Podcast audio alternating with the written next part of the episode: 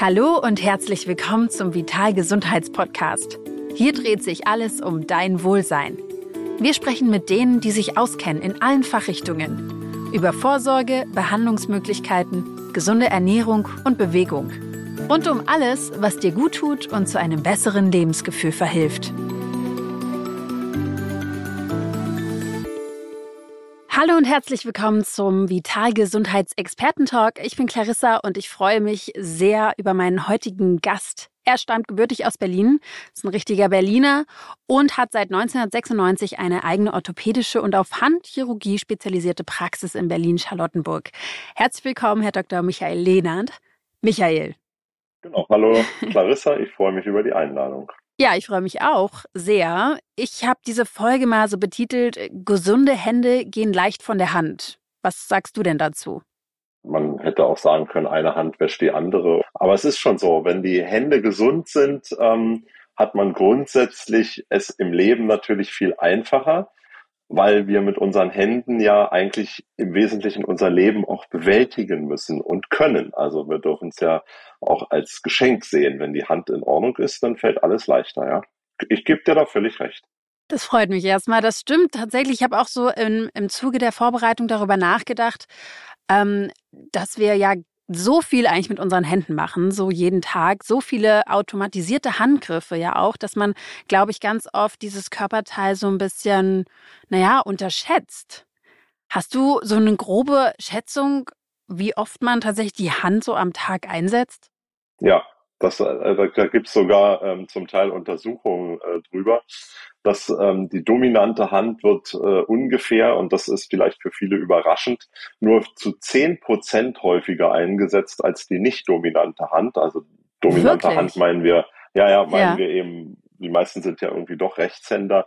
Und äh, das sind am Ende doch nur zehn Prozent. Und wenn man da so ein paar Beispiele auch sucht, dann muss man sagen, ja, ähm, wir machen viel mit beiden Händen. Ne? Wir können zum Beispiel Knöpfe nicht mit einer Hand auf und zu machen. Ne? Also Mhm. ähm, es ist häufig auch so, dass wenn wir irgendetwas speziell handwerkliches oder auch in der Küche eine Küchenarbeit machen, das heißt, wenn wir einen Rührbesen benutzen, dann werden wir ihn mit der dominanten Hand benutzen. Das Gefäß, was wir aber dazu benötigen, müssen wir mit der nicht dominanten Hand auf jeden Fall festhalten, sofern keine Vorrichtung Mhm. dafür vorhanden ist. Also kommen schon irgendwie beide Hände im täglichen Leben permanent zum Einsatz. Ähm, und das ist eben auch so die Erfahrung, wie du jetzt gerade sagst, wir benutzen es ja häufig. Meine Patienten, ähm, die zu mir kommen und vielleicht auch nur etwas an einem Finger haben, also wirklich nur an Mhm. einer isolierten Struktur der Hand, sagen regelmäßig, ich hätte nie gedacht, dass ein Finger, der verletzt ist, mich so beeinträchtigt im täglichen Leben. Und dadurch wird denen auch immer erst gewahr, welche Bedeutung eigentlich die Hände haben. Denn wir nehmen unsere Hände ja im täglichen Leben nicht wahr, muss man ehrlicherweise sagen, sondern das ist ja ganz viele Automatismen, die da ablaufen. Ja, genau, genau. Das, das kann ich auf jeden Fall so bestätigen. Und das war eben auch so der Gedanke, ähm, als ich drüber nachgedacht habe.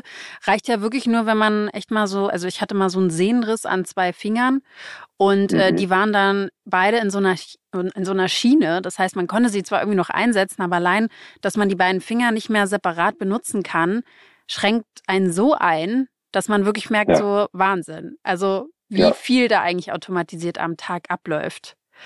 Ähm, du hast ja an der Freien Universität Berlin Humanmedizin studiert und dich dann eben auf Handchirurgie und auch Sportmedizin spezialisiert. Was fasziniert dich denn so an unseren Händen? Wie kamst du drauf?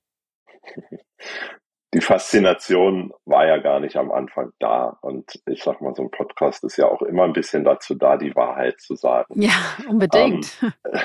Es ist ja, es ist ja so, dass am Anfang, wenn man in der Universitätsklinik arbeitet, merkt man relativ schnell, dass man gut aufgehoben ist, wenn man sich eine Nische sucht. Mhm. Weil sonst ist man unter vielen und geht vielleicht verloren und lernt nichts richtig und alles nur ein bisschen. Und die Nische in meiner Universitätsklinik war speziell die Handchirurgie, weil wir ein sogenanntes Replantationszentrum hatten und waren. Das bedeutet, wir waren eine Hauptanlaufstelle in Berlin seinerzeit für abgetrennte Gliedmaßen oder eben für stark verletzte Gliedmaßen. Oha, okay. Und da muss man sagen, die Handchirurgie ist ganz eng verbunden mit der Mikrochirurgie und zum Teil auch mit der plastischen Chirurgie. Mhm. Und dadurch begann die Faszination. Die Faszination war einfach, ähm, plötzlich in der Lage sein zu können, nachdem man das dann die Grundzüge erlernt hat, in der Lage sein zu können, diese wichtigen Instrumente unseres Lebens wieder in Ordnung zu bringen. Ja. Ich vermeide bewusst den Begriff zu heilen, weil wir heilen ja nicht, ja, aber in Ordnung zu bringen, zu verbessern. Menschen, die ein schweres Schicksal hatten durch einen Unfall, ob selbstverschuldet oder nicht, völlig egal, in die Lage zu versetzen, wieder ihre Hände einsetzen zu können. Und dann wurde das natürlich immer mehr, weil man sich mit den Händen immer mehr beschäftigt hat. Äh, man hat auch geschaut, wie können Hände, auch gesunde Hände verbessert werden. Also wie können Sportler ihre Hände optimieren, um vielleicht noch bessere Leistungen ähm, zu erlangen und so weiter. Da haben wir dann wieder den Bezug zur Sportmedizin. Ja. Und das gipfelte dann wirklich in dieser Faszination, dass ich gesagt habe, okay, äh, meine Grundausbildung in der Orthopädie, die mache ich natürlich weiter zu Ende. Aber mein Schwerpunkt operativ als auch in der ambulanten Versorgung werden die Hände sein. Ja.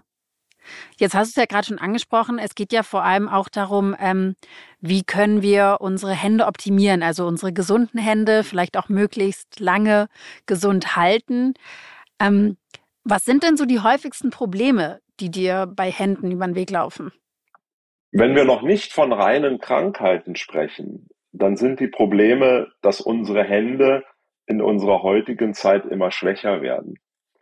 Ähm, dazu muss man wissen, dass insgesamt Gliedmaßen oder auch Gelenke nur dann gut funktionieren, wenn sie gut gesichert sind durch kräftige Muskeln, durch kräftige Bänder und Sehnen.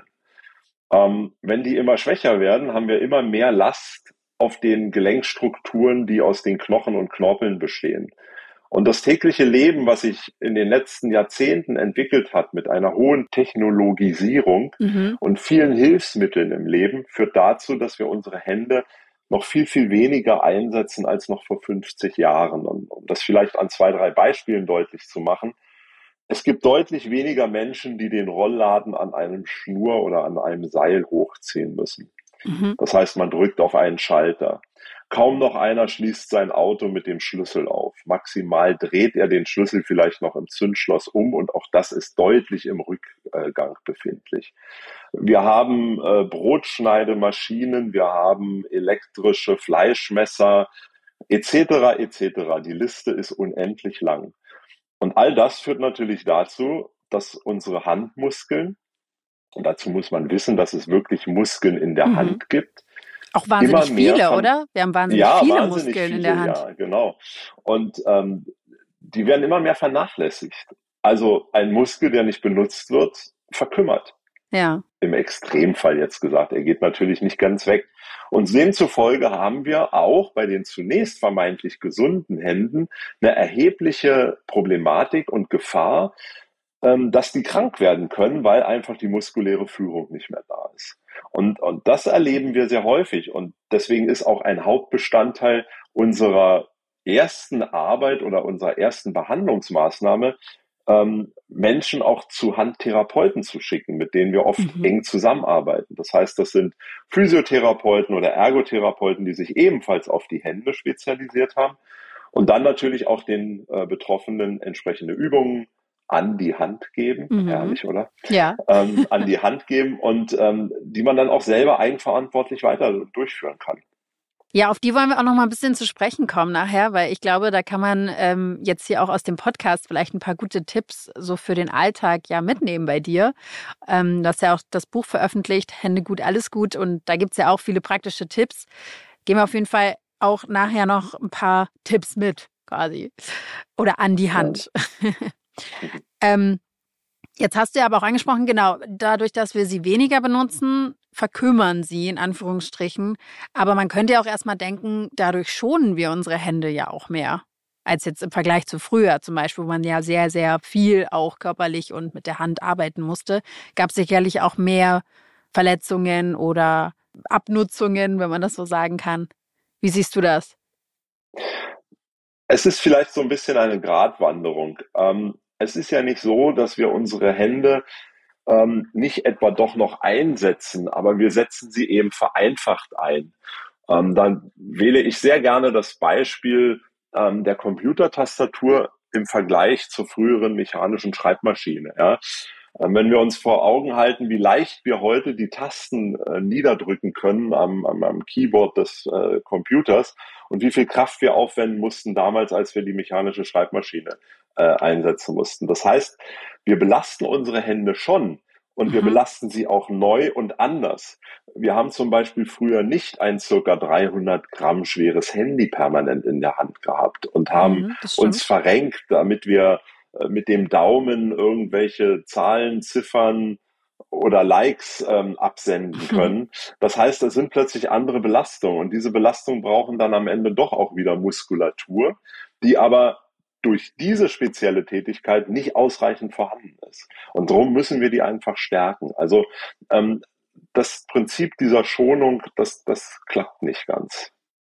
Ja, und ich könnte mir auch vorstellen, dass dadurch neue Problematiken auftauchen, oder? So, ja, gerade absolut. wenn ich jetzt an das Smartphone denke und wir irgendwie permanent ja mit unserem Daumen eine sehr große Spannweite da drüber huschen, mhm. so Sachen. Ja, das ist, das ist ja tatsächlich so, dass mittlerweile auch die ähm, Patienten äh, mit ganz klaren Begriffen auch so in die Sprechstunde kommen, ja, Echt, kommen ja? und sagen, ich glaube, ich habe einen Handydaumen. Ja.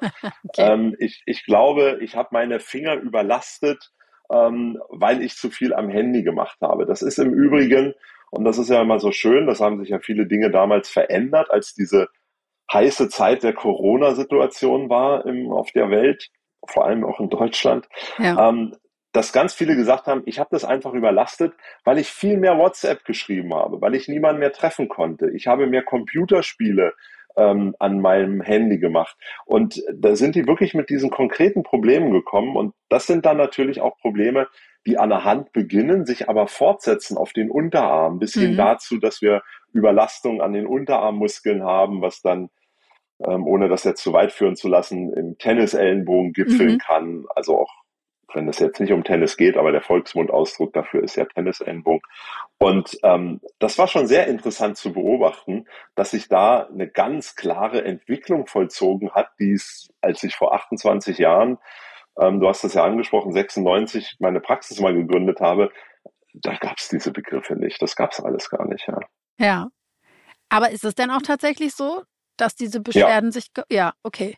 Ja, ja, absolut. Ähm, die häufen sich wirklich und genau das, was du angesprochen hast, dass man eben, und das habe ich auch schon öfter versucht eben deutlich zu machen, dass unser Daumen von der anatomischen Stellung und der Haltung des Handys, der ist eigentlich gar nicht geeignet dafür, das Handy zu bedienen, ja, weil man muss ihn immer in so eine komische Position bringen.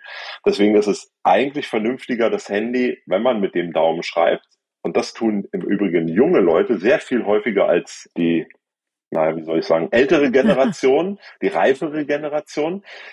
Die schreiben mit dem Handy und halten das Handy in beiden Händen mhm. und schreiben mit dem Daumen extrem schnell. Und das ist gut, weil in dieser Position setzen wir den Daumen in einer vernünftigen, anatomisch vernünftigen Position auf diese Tastenfelder. Ja. Das ist viel besser als mit einer Hand, ja.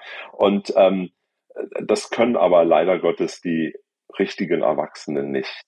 Sie tun sich damit schwer. Ja, das heißt, die Digital Natives, ähm, könnte man so sagen, setzen da ihre Daumen am Handy schon gesünder ein. Vielleicht auch, weil sie es einfach von klein auf mehr gelernt haben, ja. Hm. Ja. Also auch, na, es ist ja immer diese umstrittene Geschichte, ab welchem Alter sollten jetzt Kinder so ein eigenes Handy in der Hand ja. haben? Äh, wenn ich aber sehe, dass, ähm, also wenn ich dann Kinder sehe, die dieses Handy in der Hand haben, dann ist es auch so, dass die es genau in dieser Position bedienen.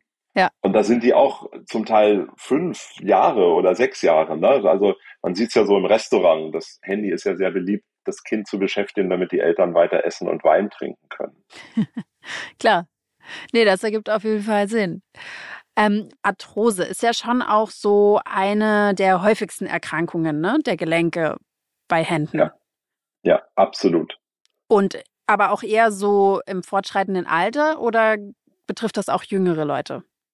Da muss man ein bisschen unterscheiden. Wenn wir das ganz grob ähm, subsumieren, kann man sagen, dass es auf jeden Fall 80 Prozent natürlich eine degenerative Erkrankung ist, die im etwas fortgeschrittenen mhm. Alter auftreten kann.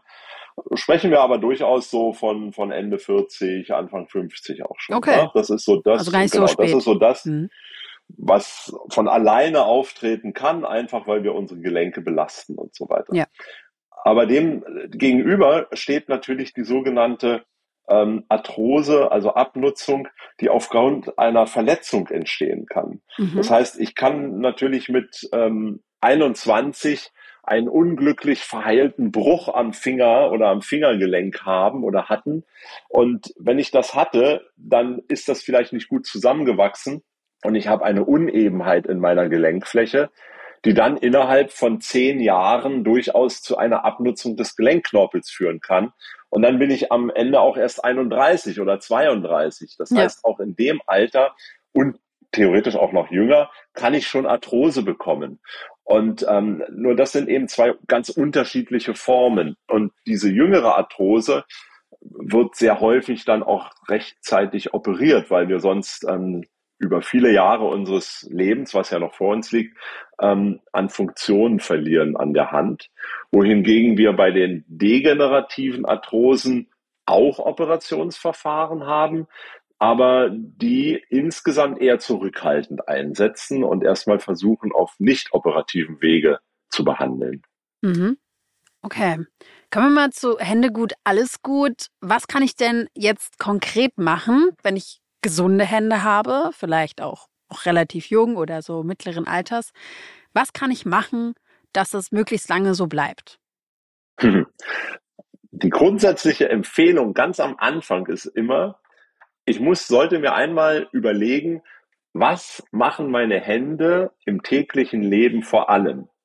Mhm. Und dann versuche ich mit meinen Händen am Tag mindestens zwei oder dreimal genau das Gegenteil zu machen. Okay, Beispiel. das heißt, ja, Beispiel. Ich, ich tippe, bin vielleicht beruflich äh, am Computerarbeitsplatz und tippe permanent in die Tastatur. Das heißt, meine Hände sind immer nach vorne in einer gewissen Beugung, weil ja. ich nach unten tippe. Das kann sich, glaube ich, jeder vorstellen, weil jeder da schon mal dran geschrieben hat. Also vernachlässige ich ja die Streckung der Finger. Mhm. Das heißt, es tut mir einfach gut, auch während meiner Arbeit, wenn ich am Tag häufig mal die Finger in die volle Überstreckung bringe. Das heißt, ich öffne meine Hand, ich spreize die Hand mhm. weit nach außen. Und wenn ich das dann vielleicht noch damit kombiniere, dass ich auch noch meine Arme ausstrecke und auch noch meine Arme zur Seite hinten ausstrecke. Das heißt, ich versuche die Arme ganz weit vom Körper wegzumachen und ziehe dabei auch noch meine Schulterblätter hinten zusammen dann habe ich was für die Hände getan und habe auch was für meine Gesamthaltung getan, weil ich permanent vorne bin. Ja. Und das ist, wenn ich das beherzige, dann habe ich schon, habe ich schon so viel getan, weil ich einfach genau das Gegenteil mache von dem, was ich 95 Prozent meines Tages mache. Da habe ich wirklich viel getan. Okay. Und die, die anderen Übungen, das sind natürlich dann Übungen, die auch konkret stärken. Das heißt, ich, ich muss mir überlegen, was, was können meine Hände gut, was können meine Hände nicht so gut. Zum Beispiel, ähm, und so ist es auch im Buch beschrieben, sind die Muskeln, die in der Hand sind, vor allem dafür verantwortlich, die Grundgelenke der Finger zu beugen. Das heißt, wir haben ja bei den Fingern drei Glieder, die kann sich jeder vorstellen, der jetzt zuhört. Ähm, und dann gibt es dieses Grundglied, das äh, Grundgelenk, was sozusagen zur Hand geht. Und da können wir versuchen, mit den Fingern ein Dach zu machen. Das heißt, wir haben eine ausgestreckte Hand ja. und beugen die Finger nur in den Grundgelenken. Das heißt, wir gehen nicht in eine Faust, sondern gehen nur in den Grundgelenken. Und diese Bewegung, die machen die Muskeln, die in der Handinnenfläche sind. Ah, verstehe. Und nun habe ich den Vorteil, dass ich dich sehe und du scheinst es sehr gut zu können. Tatsächlich haben bei dieser Übung viele auch koordinative Probleme, ähm, die Finger dabei gestreckt zu lassen und so. Und auch schon das ist eine gute Übung, diese Koordination wieder reinzukriegen. Ja, also der Impuls ja. geht ja schon das, so, dass die Fingerspitzen ne, auch so nach genau. unten reingehen. Das heißt, da Richtig. ganz bewusst drauf konzentrieren, dass man letztlich so die Hand in so einem 90-Grad-Winkel vielleicht, kann man so sagen. Deswegen nennen wir diese soll. Übung das Dach machen. Das Dach genau. machen. Ein, ein Flachdach sozusagen. Ja.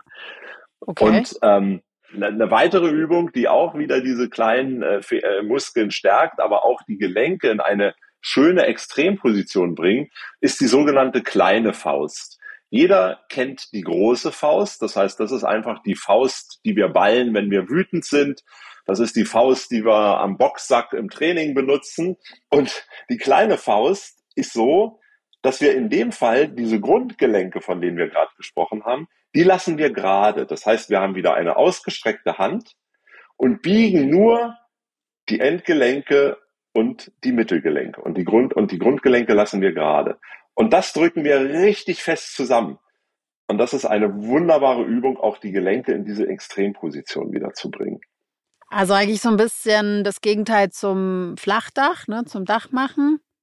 Ja. Wo man jetzt nur die anderen der drei Gelenke bewegt. Korrekt. Korrekt. Okay. Genau. Und da wir vorhin so viel von diesem Handydaumen gesprochen haben und wie die Daumen belastet sind, eignet sich eine Übung sehr schön für den Daumen und ähm, die nennt sich ähm, entweder Daumen abspreizen, das ist relativ einfach. Wir legen unsere Hand auf den Tisch oder halten sie in der Luft und spreizen nur den Daumen so weit ab, wie es geht. Wirklich so, dass wir das Gefühl haben, da, das zieht richtig. Und mhm. die Finger lassen wir aber geschlossen, die spreizen wir nicht. Also wir machen die Finger alle zusammen und spreizen wirklich nur den Daumen. Und dann im Anschluss machen wir das Gegenteil, das nennen wir Scheibenwischer. Das heißt, der Daumen wandert so weit in der Handinnenfläche, so weit rüber Richtung kleiner Finger, wie es geht, um dann wieder zurückzugehen. Und wenn man bei dieser Übung mal unten auf seine Daumenballenmuskulatur oder wie im Volksmund sagt man Maus, Daumenmaus dazu, dann merkt man auch, wie schön dieser dieser Muskel anspannt, wenn wir rüberlaufen zum, zum kleinen Finger, ja. Und das ist eine wunderbar kräftige Maßnahme. Da brauchen wir keine Apparate, keine Geräte, die wir irgendwo bestellen und kaufen mhm. müssen. Das ist wie Freeletics. Wenn wir ohne Geräte unseren gesamten Körper stärken, können wir auch die Hände ohne Zuhilfenahme von Geräten stärken.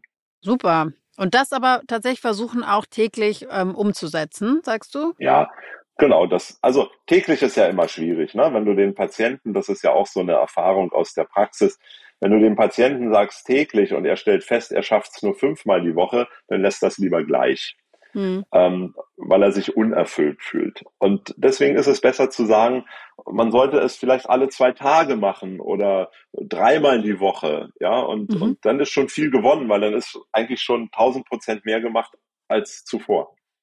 Ja, das stimmt. Okay, das ist jetzt quasi Freeletics für die Hände. Ähm, aber wie stehst du denn so zu Hilfsmitteln? Es gibt ja diese, diese Bälle zum Beispiel oder mhm. auch, ähm, ich weiß gar nicht, wie die heißen, die sehen so ein bisschen aus wie so Zangen, ne? die man dann auch ja, extra genau. für die Handmuskulatur, glaube ich, einsetzen kann. Ja, also ähm, das macht total Sinn, weil wir ja auch durch Umstände die Muskulatur viel, viel mehr verlieren können. Das heißt, wenn eine Hand durch ähm, einen Unfall oder eine Operation ruhig gestellt werden musste, vielleicht über Wochen, dann geht natürlich viel, viel mehr Muskulatur verloren als äh, die Muskulatur, die wir bisher angesprochen haben. Ähm, da eignen sich dann solche Hilfsmittel, um das noch besser aufzubauen. Allerdings stelle ich fest in der Praxis, dass ein großer Teil derjenigen, die sich sowas kaufen, das in Eigenregie machen und häufig eher einen Nachteil davon tragen, weil sie irgendwas falsch machen, weil sie es überlasten, weil sie zu viel wollen am Anfang. Und da finde ich das immer ganz gut, wenn man sich schon damit beschäftigen will, vielleicht doch mal zwei, drei Stunden nur bei einer Handtherapeutin oder mhm. beim Handtherapeuten zu sein, sich ein bisschen was erläutern zu lassen und dann kann man diese Sachen viel besser einsetzen. Zum Beispiel an diesen Bällen mag ich persönlich nicht so gerne, dass die häufig ähm, nicht komplett verformbar sind. Das heißt, wir kriegen die Bälle zwar äh, bis zu einer gewissen Beugung der Finger verformt, aber nicht darüber hinaus. Also wir kommen nie in die volle Faust. Da eignet sich dann viel mehr, ähm, sich therapeutische Knete zu besorgen, die sogenannte Therapieknete, die es unter, in unterschiedlichen Stärkegraden gibt. Also die ist Aha, unterschiedlich ja. Äh, schwer verformbar. Also Aber ähnlich so wie die Knete, die man so aus der Kindheit kennt. Ja, genau, ja. genau so ähnlich, nur die hat diese Knete bei der Therapie, die hat einen viel höheren Fettanteil, klebt deswegen nicht und äh, ist ein bisschen hygienischer dann. Ähm, aber die kann ich verformen bis zur vollen Faust und dann schaffe ich es eben auch, meine Gelenke und Muskeln bis zum Ende hin zu trainieren. Und das macht oftmals viel mehr Sinn. Ja, Ja. Okay, verstehe ich. Eigentlich auch so ein bisschen wie im Fitnessstudio, ne? Wenn man dann an so ein Gerät geht und eigentlich überhaupt nicht genau weiß, wie man, wie man da die Übung umsetzt, dass man sich da eher noch was äh, verknackst oder verzerrt. Ähm, genau. sondern lieber dann irgendwie erstmal eine Einweisung, beziehungsweise Knete, sagst du. Knete, Knete ist immer gut. Therapieknete ist, ist sehr gut, aber tatsächlich, es, es ist auch, schau, wir versuchen doch permanent irgendwelche Prophylaxe zu machen. Wir versuchen, unser Leben zu verlängern, ja. unsere Gesundheit zu verbessern. Wir sind bereit, ähm, zehn Apps runterzuladen und ein Monatsabo abzuschließen, etc. etc. Ja. Und selbst wenn es mir der Arzt nicht verordnet, warum soll ich mir denn nicht mal drei Therapiestunden bei der Handtherapeutin kaufen? Ja, absolut. Sinnvoll. Ja. Und von daher kann ich mir das zeigen lassen und dann von dem Moment an mache ich es richtig. Ja. Ja, naja, weil, wie wir anfangs auch ein bisschen gesagt haben, ich glaube, dass echt unsere Hände ganz oft so für selbstverständlich genommen werden. Also kann es genau. ja auch von mir selber sagen, ähm, dass man sich da wirklich nochmal bewusst machen muss, wie viel unsere Hände eigentlich so leisten am Tag. Ja, ja. Äh, Im Übrigen, das war der ganz ursprüngliche Grundgedanke, auch ein, ein Buch für jeder Frau und jeder Mann zu schreiben, ähm, weil eben es nicht selbstverständlich ist, dass die Hand funktioniert, aber man es nicht merkt, wenn sie funktioniert. Ja, absolut. Würdest du denn sagen, es gibt irgendeine bestimmte Sportart, die auch besonders gut für unsere Hände ist? Ich, also ich habe jetzt so irgendwie spontan gedacht, ähm, dass es Tennis vielleicht nicht ist, aber sowas wie Volleyball oder so, weil wir da auch viel unsere Hände ähm, strecken und spreizen. Das ist ganz lustig. In so in anderen Gesprächen wird genau umgekehrt gefragt, Clarissa. Es wird gefragt, welche Sportart ist denn besonders gefährlich für die Hände? Ja. Und du fragst jetzt, welche besonders gesund ist. Ähm, ja, ich also bin eher so optimistisch es, guckend. Genau, ne? Volleyball ist es definitiv nicht. Nicht. Nein. Also, wenn Finger- und Handverletzungen entstehen, entstehen sie sehr oft bei den Ballsportarten. Volleyball, Handball, Basketball. Ähm, ich denke, gesunde Sportarten sind schon die, die auch wieder in diese Richtung Muskelkräftigung gehen und die Hand nicht gefährden. Rudern ist sicherlich sehr gesund für die Hände. Echt, ja? Rudern? Ja, weil wir mhm. natürlich ein, eine gleichmäßige Belastung haben, weil wir nicht nur die Hände, sondern auch die begleitenden Unterarme dadurch trainieren. Ähm, in, in aller Regel klemmt man sich die Hände dabei nicht ein. Ja, gut, am Anfang, wenn man es noch nicht so gut kann, könnte das passieren, wenn man wirklich im Ruderboot sitzt. Aber das ist eigentlich schon gesund. Und selbst das normale Fitnesstraining, wo ich Kurzhanteln oder Kettlebells oder sowas mhm. nehme, auch das ist gesund, ja.